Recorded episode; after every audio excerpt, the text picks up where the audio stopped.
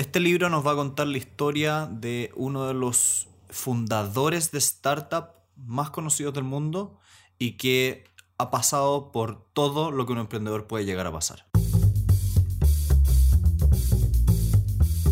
Hola a todos, bienvenidos a Elemental, su club de aprendizaje semanal. Mi nombre es Pedro y estoy acá con Santiago. Hola, hola.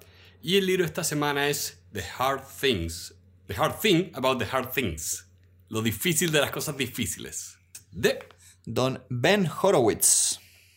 Ben Horowitz es muy famoso porque en Estados Unidos él fundó dos empresas, una que se llama LoudCloud y otra que se llama Opsware, que vendió en 1,5 billones de dólares a HP hace unos, no sé, deben ser unos 10 años, una cosa por el estilo, y que hoy en día es fundador de una de las empresas de capital de riesgo más famosas que existen.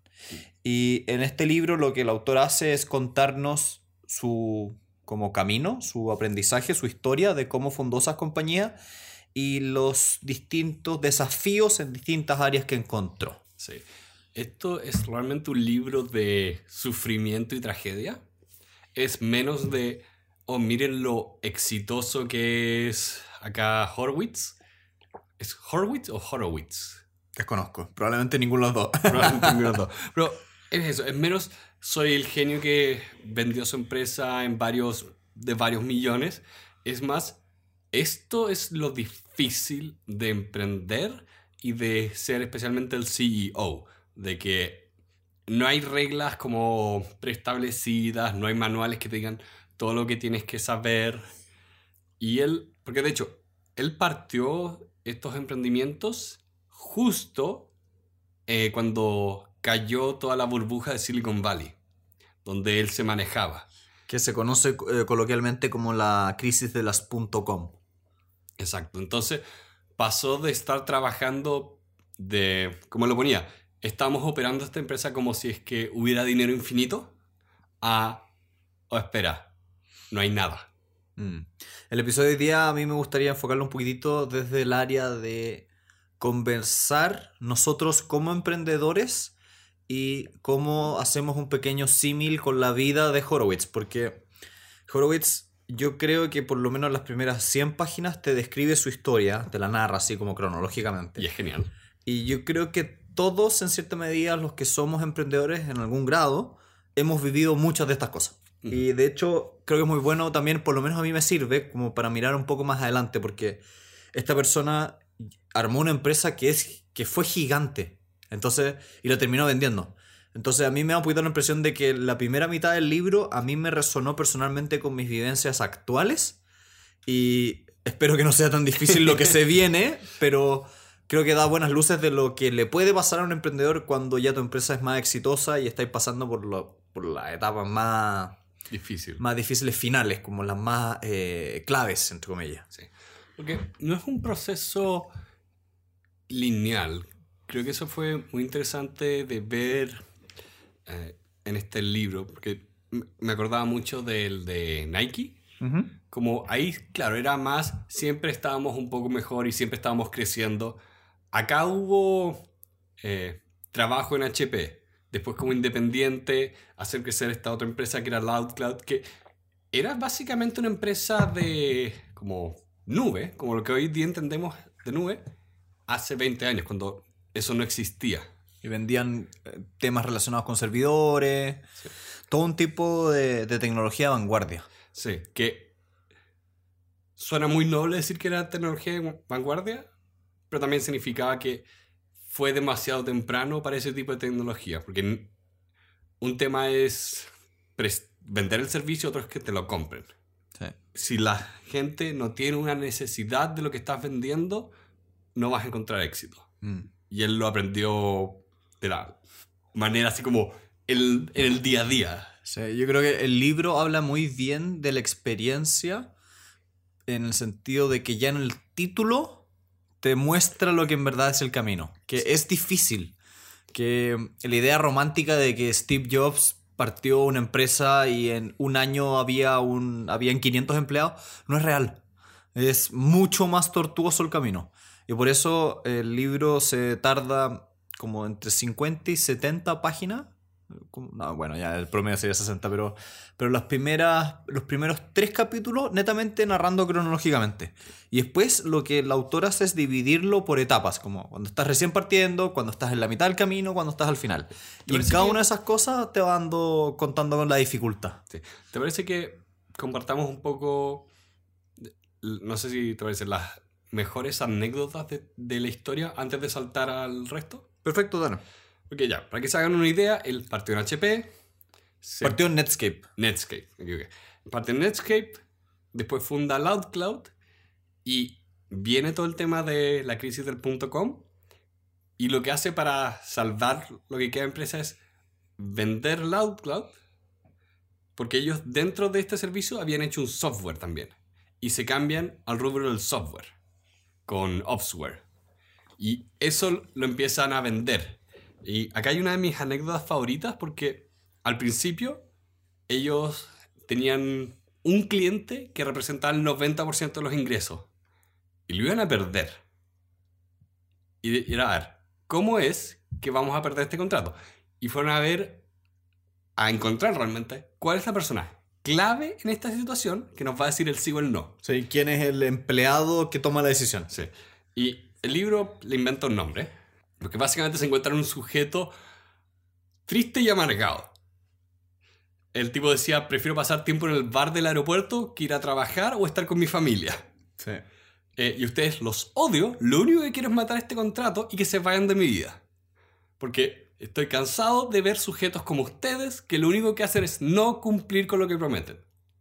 Em, no me acuerdo si fue él personalmente o fue una de las personas que trabajaba acá. Una de las personas que trabajaba Sí. con él fue el que tuvo esta, este Sí, encuentro. que terminó como pálido. Sí. Y era como, ¿qué tengo que hacer para que tú no votes el contrato? No, tienes que arreglar todos estos problemas. ¿Cuánto tiempo me das? 60 días. El reloj parte ahora. Y se va y llama por teléfono. Tenemos a este tremendo... Tenemos que hacer algo. Y lo que hacen contra genial es descubrir cuál es el, ¿cómo se dice? El punto de dolor de esta persona. Y él tenía un pequeño software que amaba que lo querían reemplazar. Que le hacía la vida fácil, pero había aparecido una competencia que era gratis. Sí. Y, y ahí esto dicen, a ver, ¿quién está haciendo este software que la persona clave ama? No, una empresa pequeña que es, es pública y vale como un millón de dólares. Y vale la compran. la compran y dicen, mira, eh, te queríamos contar que estamos trabajando en, las cosas que nos dijiste que teníamos que arreglar y también hace poco compramos esta empresa y el software que ustedes les están entregando y les cobran ahora viene incluido con nuestro contrato también, así que para ti es gratis. Y el tipo es como, los amo ahora. A mí me gustó mucho la anécdota cuando el tipo contaba que eh, se había juntado a entrevistar a el que iba a ser su futuro jefe de ventas. Y le decían, eh, bueno, este es, un, este es un muy buen candidato, pero es más o menos raro, no nos gusta mucho. ¿Por qué? Que tiene... Es que es muy cuadrado. Ok. Pero es cuadrado hasta físicamente. tiene los hombros muy anchos. Ok. El punto es que le empezaban a hacer preguntas y le decían, eh, bueno, pero explícame, ¿cómo harías tú el canal de ventas? ¿Cómo-?" Y el, el que estaba al frente, que había respondido tan bien todo este rato, empieza a complicarse. Y dice, "Mm, ah, es que bueno, ah, pero ya, pero ¿qué pasa? Y el entrevistador, que es el autor del libro, empieza a decir, pero qué extraño, esta persona me estaba respondiendo tan bien, tiene tantas calificaciones positivas, ¿por qué se está complicando? Y después de unos minutos, esta persona dice, ya, ¿sabes qué más? Te voy a decir cómo. Saca su, su mochila, saca un manual de 500 páginas y dice, bueno, aquí está toda la estrategia hecha. Y lo entrega. es que mi problema es que no te podía explicar esto en palabras sencillas porque en verdad son 500 páginas. Y el tipo resultó ser un genio de las ventas. Claro. Era un gallo donde la única como referencia negativa era una persona que contaba una anécdota que él, el vendedor era demasiado agresivo. Sí, era demasiado agresivo en vender. Claro, y era como, pero necesito eso. Alguien muy agresivo. Sí. Y es una de las distinciones que la menciona más adelante, eh, pero me gustó mucho de cuál es la diferencia entre tiempos de paz y tiempos de guerra. Sí, lo que es un gerente general o CEO de guerra y uno de tiempos normales. Sí, cuando estás peleando por tu vida y realmente no tienes el espacio como para relajarte.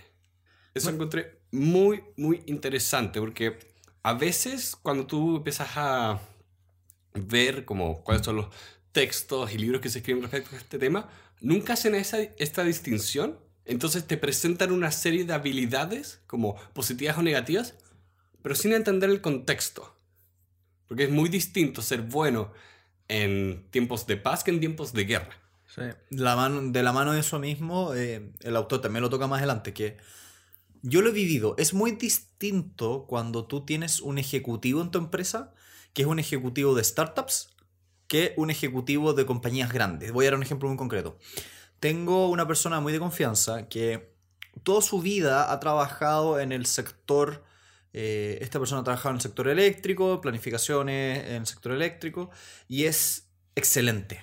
Es muy, muy bueno, sabe hacer planificaciones muy buenas. Pero el problema que tiene, en cierto sentido, es que él viene de eh, empresas que ya están consolidadas, que tienen 50 años, que ya tienen una base de clientes grande, que son siempre contratos em, de múltiples millones de dólares.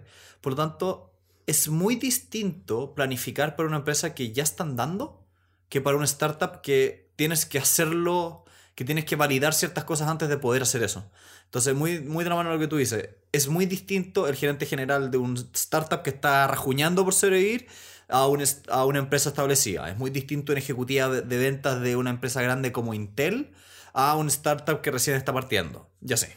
Entonces, es muy bueno este libro como para hacerte esa distinción y, y en ese sentido, todos los que somos emprendedores, por lo menos yo me sentí, es, pero increíblemente identificado con este libro. Sí. sí. Porque no es solo un tema de contratación, a veces es un tema también de autoevaluación. De si tú vienes de, un ambiente y estás dando el salto a ser independiente, entender cómo cambiaron tus circunstancias o cuáles son las habilidades que requieres acá o en otras eh, situaciones. Pero bueno, esos son los tres primeros capítulos que hablan un poquitito de su historia y ya del capítulo 4 en adelante son como los aprendizajes. Y en esto yo quería tocar algunos porque el libro es muy detallado en cuanto a que toca muchos, muchos temas muy distintos. Pasa desde contratación de personal a cómo contratar eh, personas de otras empresas amigas, a cómo ver las ventas, a cómo ver el producto, a todo, todos los ámbitos de un startup. Entonces, tal vez, Pedro, no sé si te parece, pero vamos tocando aquellas partes de los capítulos que más nos llamaron la atención. Vamos. Y para eso yo quería partir con lo que el autor llama la lucha, el, el, struggle en inglés, que básicamente dice, ser emprendedor es difícil. Te vas a encontrar con montones de oportunidades donde te vas a decir a ti mismo, ¿por qué estoy haciendo esta cuestión? Porque no sé qué estoy haciendo. No sé qué estoy haciendo. ¿Con quién estoy? ¿Irá a funcionar? ¿Irá a funcionar a tiempo? ¿No estaré gastando mi dinero? ¿No debería haber tomado la otra decisión? ¿A quién contraté? ¿Cuáles son mis clientes? ¿Dónde demonios están mis clientes? Y todas estas otras ideas que, creo que yo personalmente he vivido en distintas etapas. De, en verdad, todo emprendedor vive esa noche de angustia de no saber qué demonios estás haciendo, cómo vas a salir adelante. Sí. Aquí, para, no sé si es para aclarar, pero acá a veces hablamos de cómo es trabajar con proyectos paralelos o cosas de bajo riesgo. Acá estamos hablando, hablando de 100% de riesgo. Sí, dejaste tu trabajo fijo, tienes dos hijos, tienes que sobrevivir de alguna manera haciendo que esta empresa salve. Sí, acá no es antes de dar el salto, es tú diste el salto y ahora tienes que sobrevivir. Ah. Acá, que me encantaba también cómo está escrito el libro. porque dentro de la historia que él contaba, eh, contaba de sus amigos, eh, ponía anécdotas, no, ponía como quotes de rap. Eh, parece que le encanta el rap. Entonces tenía una forma bien particular de poner las cosas cuando quería ser claro, como, mira, esto no es jugar los damas, esto es ajedrez. Y no es cualquier ajedrez, es ajedrez tridimensional. Sí. Es, es difícil. Y te encuentras con muchas situaciones donde no sabes qué hacer y solo tienes malas opciones. Sí, y ahí te empieza a pasar todo el rato que por ejemplo, una de las cosas que a él le pasaba, se sentía solo siendo el gerente general y sentía que tenía que tomar toda la responsabilidad sobre sus propios hombres, hombros, no decirle nada a los empleados para no asustarlos, eh, no, no hablar como si eh, las cosas pudieran salir mal. Y su recomendación concreta es haz todo lo contrario.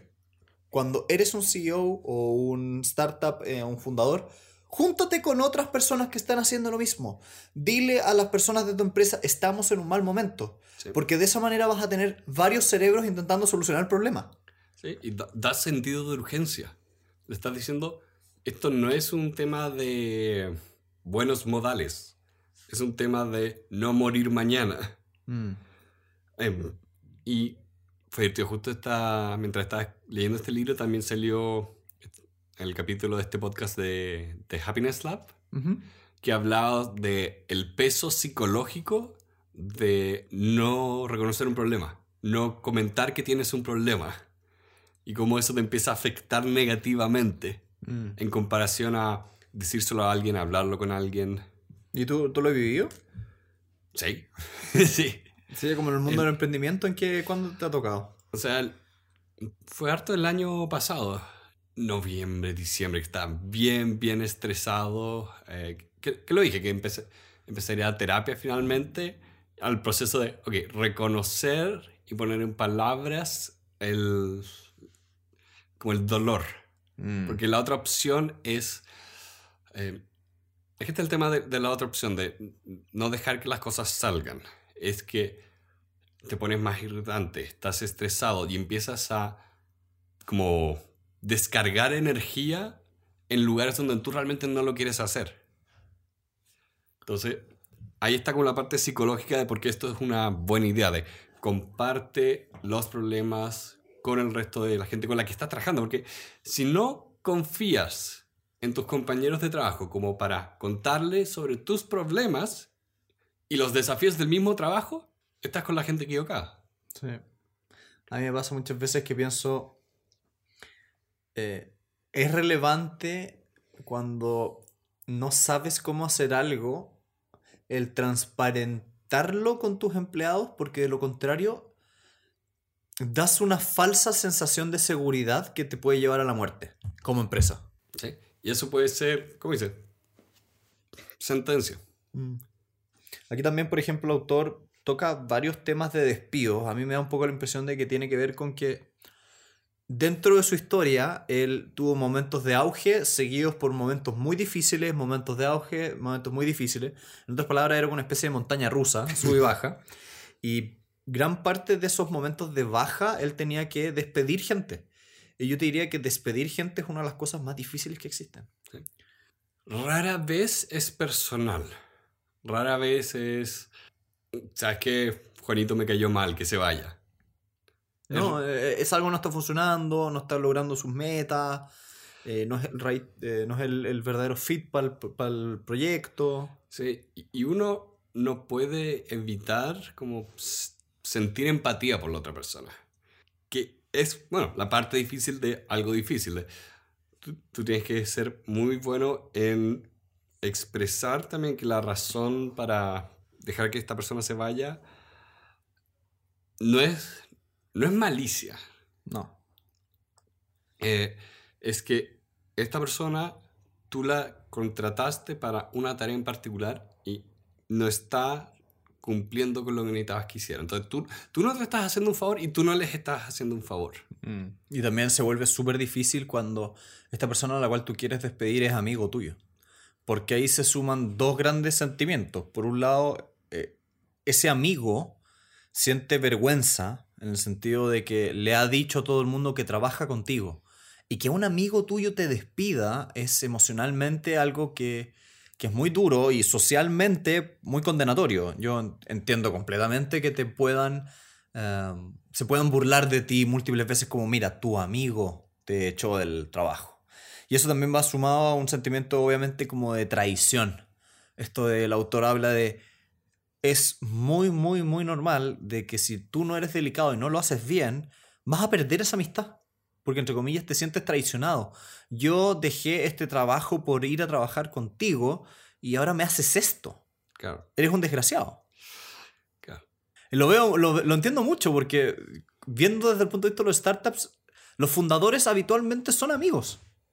Es raro que los fundadores sean solamente eh, partners porque creen que desde un punto de vista de negocios van a funcionar. No, es porque también hay cierta afinidad. Sí. Y diría que en cualquier lugar es, es, ra- es raro tener como un equipo donde nadie se caiga bien. Sí. O sea, pasa en las empresas grandes, pero las- los startups no, no pasa eso. No, porque so- eres siete y te tienes que llevar bien con los siete. O más que llevar bien, es un tema A ver, cierta de saber trabajar. La otra vez leía que la- eh, los dos como anfitriones de Mythbusters no son amigos, No, y se odian profundamente. pero trabajan muy bien juntos. que es curioso, pero eso viene de que entienden las fortalezas y debilidades de cada uno. Mm. Entienden cómo trabaja el otro y qué pueden esperar y cómo obtener resultados.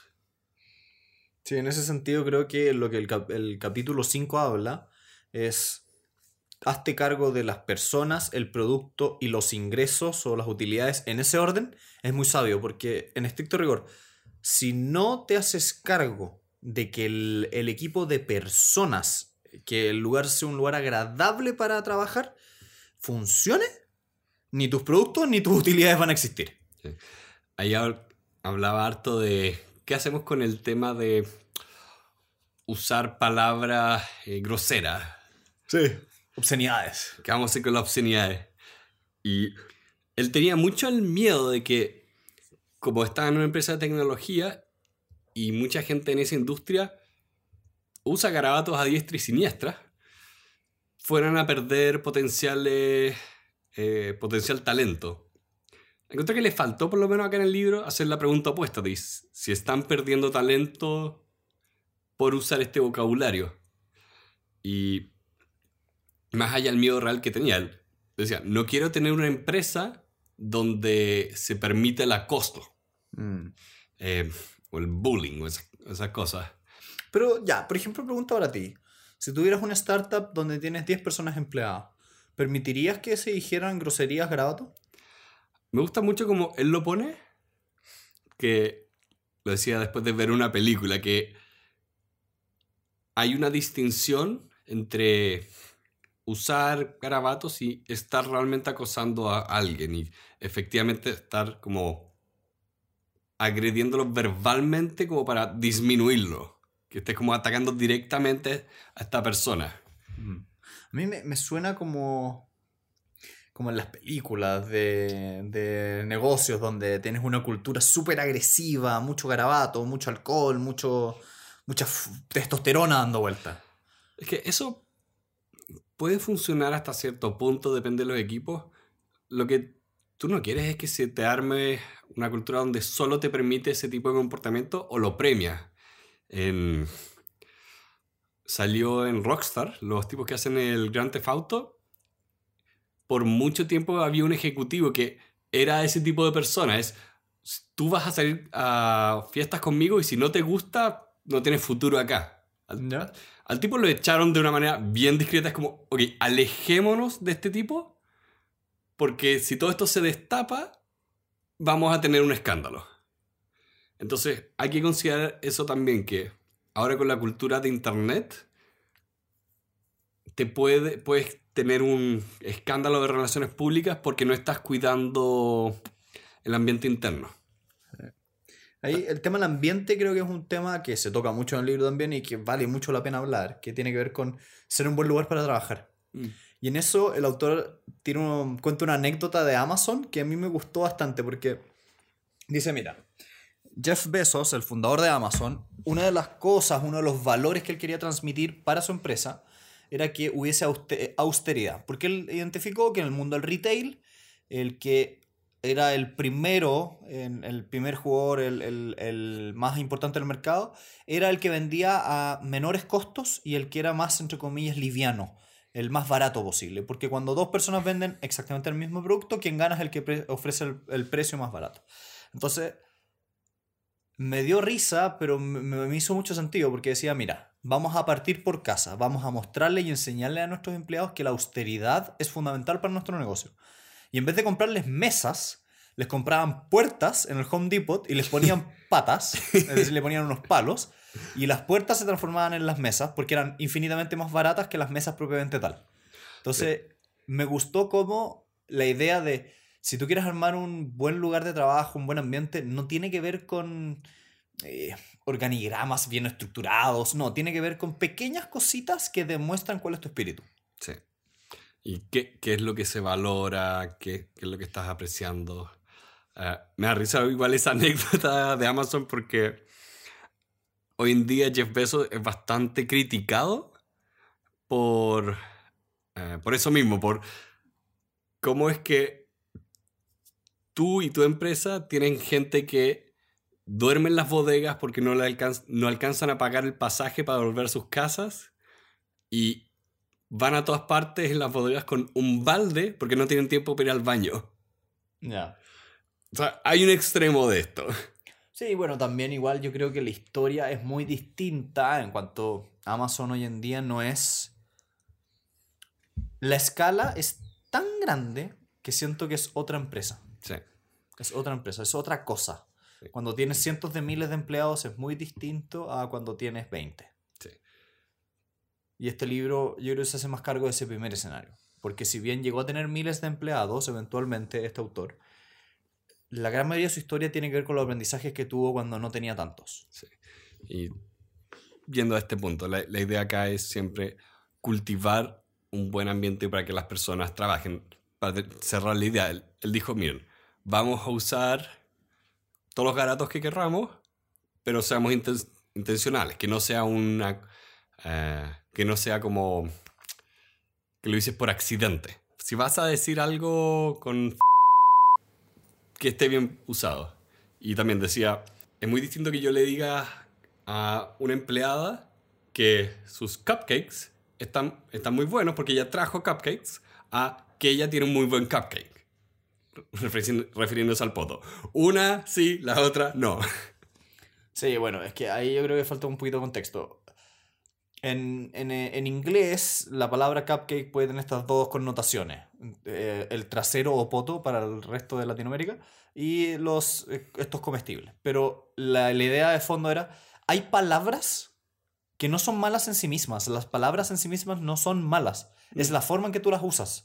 Tú puedes utilizar una palabra para agredir, para abusar o para referirse a algo completo.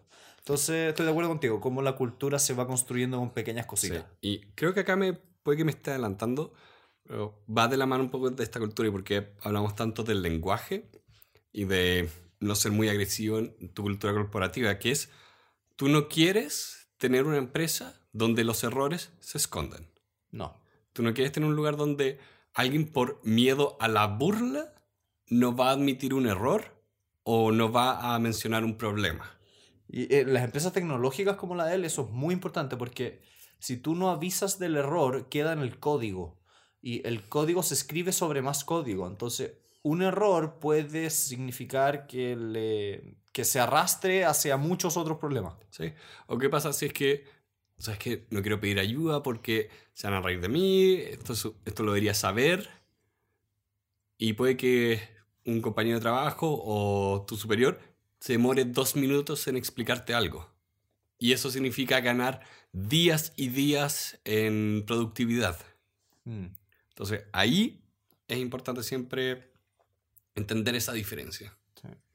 También otro tema no tan relacionado, pero, pero que me, me, llamó mucho la atención de este capítulo, tenía que ver con lo que él denominaba deuda de administración y lo comparaba con lo que él llama deuda técnica. Básicamente, en el mundo del software existe un concepto que se llama deuda técnica. ¿Qué, qué, qué consiste? Que si tú desarrollas software y el código que tú estás utilizando para desarrollar eso es de mala calidad, al principio puede que el, que el programa corra y funcione y bien. Pero el problema que tiene es que si tú haces eso de manera consistente, llega un cierto punto donde el programa deja de funcionar para lo cual tú lo quieres y ya no es cosa de arreglar una o dos líneas de código, sino que tienes que terminar arreglando todo. Entonces, en el mundo del desarrollo de software, el concepto o la idea es, tú puedes aguantar cierta cantidad de deuda técnica, quedar en deuda por lo mal hecho que está el código, pero no puedes quedar en un número tan grande que termines rehaciendo todo el código dos veces, porque eso te va a salir infinitamente caro. Eh, y el autor toma esta idea y la pasa a lo, lo que él llamó deuda administrativa, que a mí me gustó, que era tomar malas decisiones como fundador, como startup, como CEO, que hacen que el ambiente laboral sea malo. Por ejemplo, eh, darle una compensación más, más allá de lo razonable a un empleado solamente porque recibió una oferta laboral para irse a otro lugar. Porque lo que estás haciendo ahí es premiar cosas que no tienen que ver con el verdadero rendimiento. Claro. Es. Mira, si tú le pagas a alguien para que se quede, todos sus compañeros van a ser como. Espera, ¿qué? ¿Por- ¿Tenía que quejarme para que me subieran el sueldo?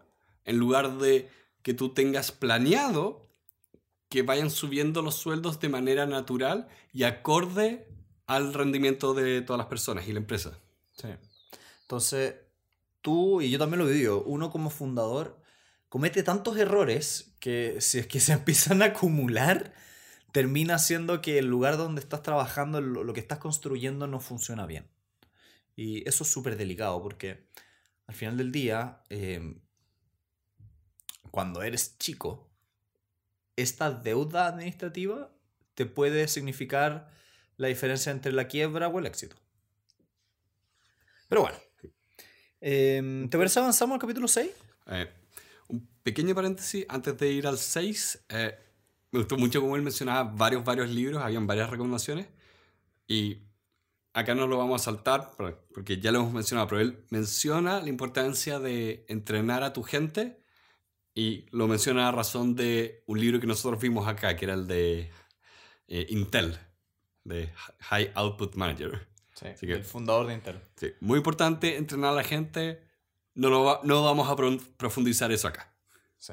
Y si están interesados pueden escuchar el episodio que grabamos donde tocamos todas las ideas principales de ese libro. Hago un solo de acordeón. Tun, turun, tun, tun. Eh, bueno, respecto al capítulo 6, hay varios temas que son interesantes y uno de ellos tiene que ver con la política, las micropolíticas que hay dentro de las compañías. Y yo me quedo con una idea muy importante que a mí me llamó la atención de lo que él vivenció y lo que él eh, eh, aprendió, que es intenta contratar personas con el tipo de ambición correcta. Y creo que es tan brillante esa idea, porque a mí me pasa que, por lo menos acá en Chile, muchas veces las personas trabajan con motivos de carácter personales. Yo estoy trabajando para tener un sueldo para poder hacer esto. Yo estoy trabajando porque quiero hacer... eh, tienen muchas metas que son personales, como desde el yo, desde Sí. lo que yo quiero. Y el tipo correcto de ambición, según este autor, es tú tienes que buscar personas que lo que quieran es que a la empresa le vaya bien y que por consecuencia que a la empresa le fue bien, le va bien a ellos. Sí. En otras palabras, tú necesitas personas que crean en el proyecto y que quieran que el proyecto sea muy bueno, muy exitoso y que como agregado ellos salgan beneficiados, Sí. porque no es tan habitual. No, eh, porque es un doble trabajo. Es, por un lado, el proceso de selección tiene que identificar una persona que veas que no tenga un problema de ego serio. Y tú también tienes que preocuparte de que el proyecto que tú estás construyendo atraiga a las personas correctas. Que ya, lo más fácil de pensar es eh, organizaciones no, no gubernamentales, cosas como Médicos Sin Fronteras. Ellos definitivamente consiguen la gente que cree en el proyecto, porque significa ir al otro lado del mundo a pelear contra la malaria Sí. tú tienes que tomar eso como ejemplo y ver cómo logro que, independientemente de lo que yo estoy haciendo, la gente crea en este proyecto, crean que están ayudando a resolverle el problema a alguien o están creando un producto o un servicio con valor intrínseco. Mm. Y eso es un trabajo en sí mismo. ¿Sabes qué? Yo lo veo desde mi experiencia. eh, es muy difícil. Voy a ser más concreto todavía. Cuando uno se independiza en el mundo de las leyes en general, tú necesitas cierto tipo de personalidades para llevar ese proyecto nuevo, porque el abogado en Chile es una persona de una mente muy conservadora, eh, muy aversa al riesgo, que no está muy dispuesta a dar grandes saltos, a grandes inseguridades, a grandes emprendimientos. Entonces, en mi rubro, encontrar personas que tengan esa ambición de vamos a armar algo, aunque pasemos hambre muchos meses, que después va a terminar siendo algo muy valioso, es rara. Es muy rara. Y requiere cierto tipo de personalidad. No siempre funciona. Es como que las personas son complicadas. Sí, ¿quién diría? ¿Quién diría? Pero me hace tanto sentido lo que él decía, como cuántas veces contraté personas que, por muy inteligentes que fuesen, eran unos idiotas porque en verdad no estaban interesados porque el proyecto funcionara. Lo único que querían es que les llegara su sueldo a fin de mes. Sí. Y hay un tipo de, hay un tipo de trabajo que requiere esa persona. No todos, y especialmente en un emprendimiento, donde requieres que las personas den ese pequeño extra. Eh, en concentración, creatividad, motivación. Em, hace poco vi que existía una diferencia entre el EQ y EQ. El coeficiente intelectual en español. Sí, pero era. En, escuché una charla que el tipo decía: como tienes muchas veces gente con alto coeficiente intelectual, pero muy bajo coeficiente emocional. Entonces tienes alguien que no es que esté dentro del espectro autista. Eh, ¿Es espectro? Espectro, sí. No, no, es que esté dentro del espectro autista, pero es una persona que es muy inteligente, pero realmente no le importan las personas. Realmente no le importan. Sí, es que ahí lo que te pasa es que. Ya, a ver. Saliendo un poco el texto del libro este. Eh, hay diversas teorías y han ido cambiando de diversos autores y diversos psicólogos de que existen inteligencias múltiples, de que existen tipos de inteligencia, inteligencia emocional, inteligencia más propiamente tal dura, etcétera, etcétera. Y ahí estoy de acuerdo contigo, que es bien fácil en esa nomenclatura entenderlo bien, de tú tienes personas que tienen una inteligencia emocional muy baja y una inteligencia como coeficiente intelectual muy alto. Y que yo lo he vivido, yo también lo he vivido, lamentablemente tengo experiencias muy cercanas de personas con los coeficientes intelectuales más altos que yo conozco, pero que no tenían esta parte emocional que hacía fácil el trabajo. Entonces, es un desgaste súper difícil y tienes que aprender a manejar a esas personas. Sí, porque pueden ser un desgaste para ti o como un desgaste para el resto de la empresa. Sí. Y en ese sentido, ¿sabes qué? Me encantó lo que decía el doctor. Porque, ¿para qué quieres una cultura buena en tu empresa? Eh, ¿Por qué es una meta en sí misma? ¿Por qué qué lindo que todos salgamos temprano y seamos todos felices y nos abracemos, pero ¿para qué? Y me encantó porque era muy frío al decirlo. Decía, mira, la única razón real, o sea, bueno, no la única, pero la más importante, es porque cuando las cosas vayan mal, cuando tu empresa no esté logrando contratos, cuando esté yendo mal, ahí es cuando la cultura es lo único que mantiene el equipo cohesionado y empujando. Porque si la cultura es mala, la gente se va. Y si la gente se va, tu empresa muere. Entonces la cultura es fundamental para eso. Sí, es un espiral negativo que no quieres entrar.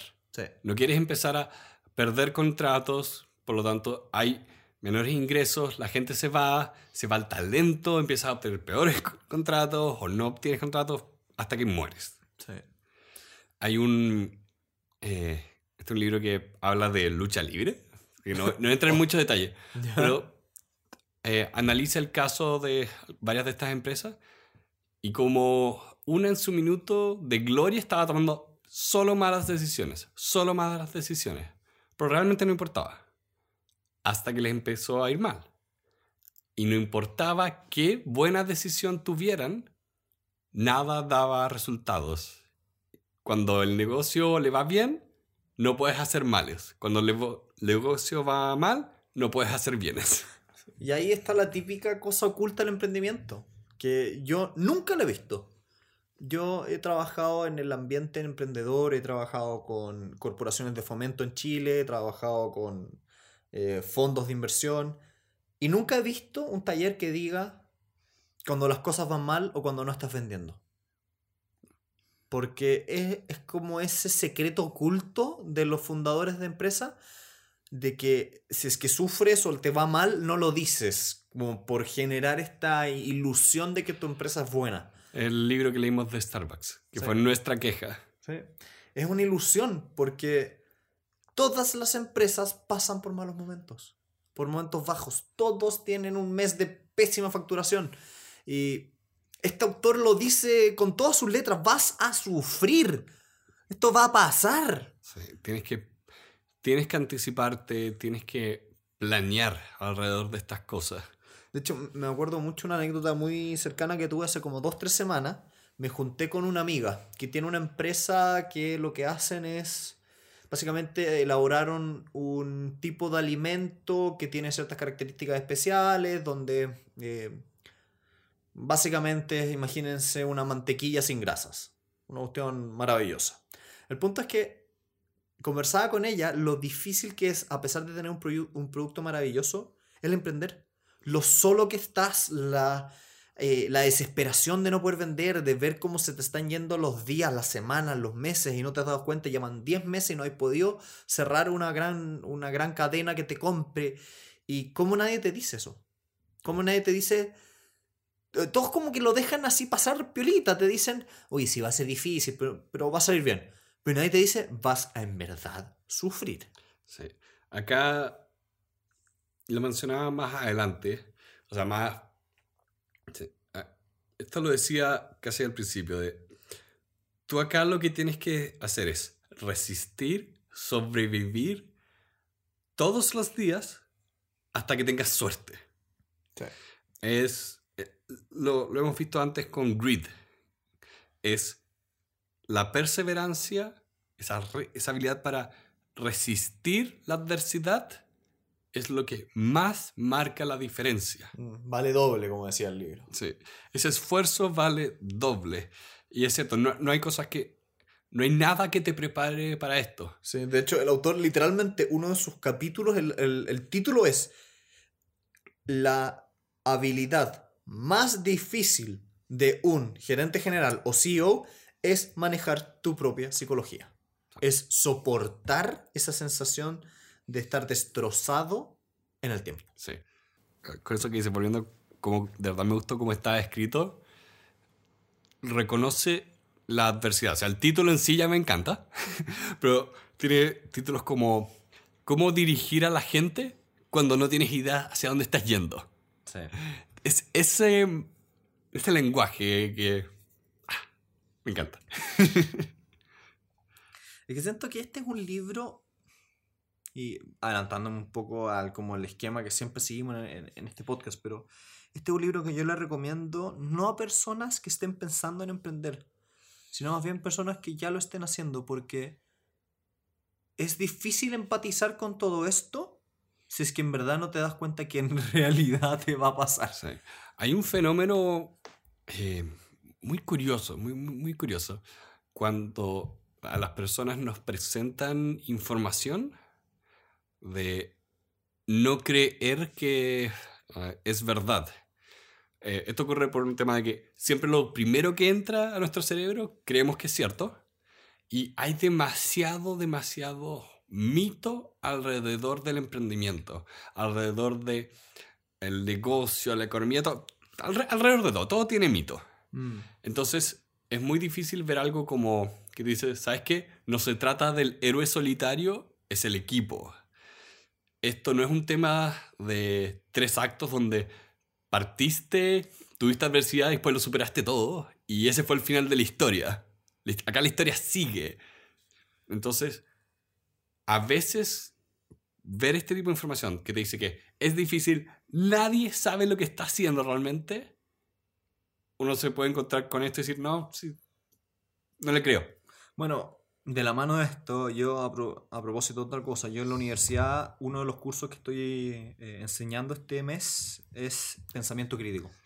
Y uno de los sesgos muy típicos que existen respecto de esto que estamos conversando es que cuando un ser humano recibe información sobre sí misma, por ejemplo, cuando te dicen una característica tuya, el cerebro codifica de una manera distinta la información positiva de la negativa. Por ejemplo, si yo a una persona le digo, tú eres una persona muy apuesta, muy atractiva, la persona que lo recibe, que recibe esa frase, va a decir, ah, qué amable, tienes mucha razón, efectivamente soy muy apuesto.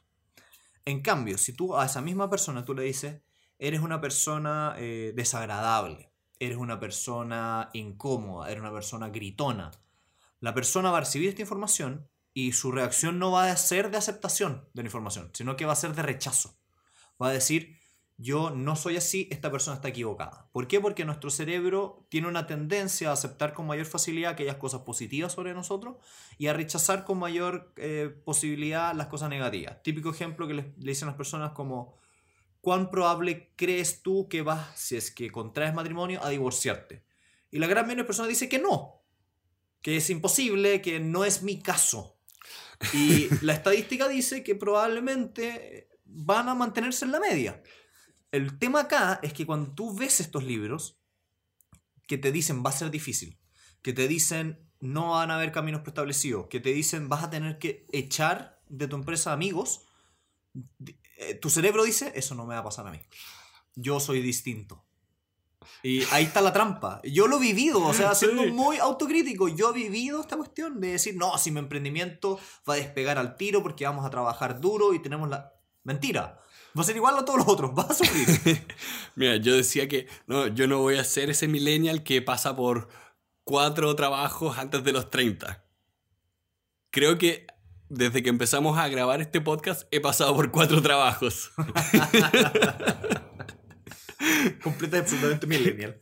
Sí, es que es difícil aceptar a veces eh, poco que la, la estadística existe por algo. Mm, que, a ti te va a afectar. eres un conductor promedio, no manejas mejor que el resto. Sí, porque diría que por acá viene una parte difícil, que de verdad hay cosas que tú no controlas.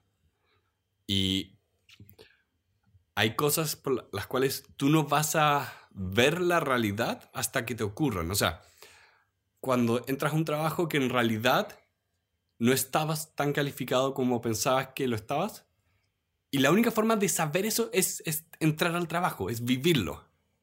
Hay cosas que la única forma de probarlas es Yendo, yendo. haciéndolo, sí. Eh, o también cosas como, ¿sabes qué? No es tu culpa, pero de verdad esta empresa se va a achicar o tu puesto el día de mañana ya no existe. Hay O- sí, pasa, es, eh, lo automatizaron. Nada que hacer. nada que hacer. O, ¿Sabes que La economía está mala, es, es duro, pero hay cosas que no, no están dentro de nuestro control. Y, y ahí viene todo el, el sentido de que de injusticia. de ¿Cómo es que está pasando? ¿Cómo es que me está pasando esto? Pero pasa, pero pasa. Y no hay, no hay como entrenamiento para eso. De lo mismo que él decía, no hay entrenamiento para ser CEO. Para ser CEO tú tienes que serlo. O sea, para aprender a ser CEO tienes que ser CEO y tener estas responsabilidades y tener esta carga y vivirlo. Mm. De hecho, también el autor, el capítulo final, habla de cómo él ya, habiendo vendido su empresa, eh, crea una, una- un fondo de inversión de capital de riesgo. Básicamente son fondos que lo que hacen es invertir en empresas que están recién comenzando, que hay mucho riesgo porque no sabes si les va a ir bien o mal. Y una de las cosas más interesantes que él dice ahí es, yo voy a dedicarme a enseñarle a las personas a ser eh, gerentes generales o CEO a través de una red de personas que ya lo fueron. Porque por mucho que tú vayas a hacer un curso de ventas, no vas a saber de ventas hasta que realmente vendas. Entonces, eh, es muy desgraciado ser CEO porque un CEO chico tiene que hacer de todo. Tienes que ser bueno y competente en muchas áreas muy distintas. Y eso es muy desafiante. Es muy desafiante, es muy difícil. No. No, no tienes como puntos de comparación tampoco. Porque a menos que tú hayas estado trabajando desde una temprana edad, no sabes lo que es trabajar. Eh, no sabes lo que es hacer estas cosas. Hay... Bueno, él lo pone de muy buena manera que dice, ok, ¿qué necesitas para aprender a ser un CEO? Es, sea, sé transparente, sé directo pero no pesado, da constante feedback, no te lo tomes personal. Hay toda una serie de habilidades que uno tiene que tener como CEO, pero todas esas se desarrollan, nadie nace con ellas. Mm. Entonces tienes que estar consciente de qué es lo que tienes que estar buscando y dispuesto a aprender. Sí. Yo, de las cosas que más me quedo con este libro es esto, esto de... No va a ser fácil y van a ser... Vas a estar obligado a estar aprendiendo constantemente. Si quieres ser un buen CEO, necesitas aprender constantemente. No puede pasar un día que no aprendas algo nuevo. Porque de lo contrario no vas a ser bueno. Sí, no, te, no te puedes dar el lujo de estar satisfecho con tus habilidades y tu conocimiento. Mm. Y también sin ser como trágico al respecto. Sí, no, no es algo negativo, pero es, es importante reconocer que la curva de aprendizaje del emprendimiento es brutal. O sea, yo lo veo desde mi, desde mi perspectiva. Yo me, me independicé hace aproximadamente dos años y medio, un poquitito más. Y en los primeros seis meses de independiente aprendí más que los últimos cuatro anteriores. Porque la verdad, sinceramente, nadie te explica esto. Que es algo que yo les inte- les intento transmitir a mis alumnos en la universidad, como mostrarles un poquitito del, del desafío del- de la vida real, como la, el aula es muy distinta a la calle. Sí. Eso me desagrada un poco.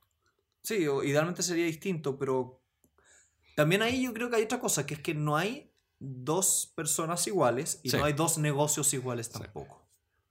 Bueno, eso me gustaba en mi universidad que te obliga el ramo de emprendimiento, que era emprender, aunque sea por un, un periodo de seis meses. Pero es que ahí tú tuviste la suerte de estar en un ambiente donde querían que tú crearas empresas. Sí. Piensa en mi rubro, las leyes, donde a las personas les enseñan a ser abogados. Eso no viene con un ramo de emprendimiento. no hay ninguno. No, no, no viene como... Qué raro, ¿no, no hay como ejercicios prácticos para abogados? Hay ejercicios prácticos, pero tú no estás emprendiendo, tú estás resolviendo problemas, que es distinto. Sí. Entonces, bueno, el punto, el punto es que en mi rubro, esto es un punto ciego, muy ciego. Y la única forma es pensar un poco más allá. Bueno, sin entrar en detalles por temas de, de ser profesionales, muchas de las cosas que tú me contabas de experiencias de abogados, sin decir nombres de nuevo, yo las escuchaba como, esto para mí es un caso de texto de problemas de recursos humanos. O sea, yo iba a mi ramo de recursos humanos y era como, ok, todas estas cosas hacen que todo salga mal.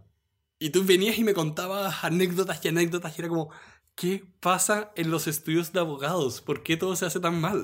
Mm. Es que bueno, la otra vez conversaba con un desarrollador de software y estábamos a propósito de otra cosa, estábamos con otro proyecto, bla, bla. Y una de las cosas que conversábamos es que una de las áreas que se ha estudiado, que son las más lentas en innovación, de las más eh, reacias a cambiar las cosas, son las leyes. Así como top uno de las cosas, del lugar donde la gente no innova, leyes. Pero bueno, ¿Cuántos abogados hay en el Senado y en la Cámara de Diputados? bastantes. Sí. No sé cuántos, pero son bastantes. Eso puede explicar muchos problemas actuales. Sin comentarios. Pero bueno.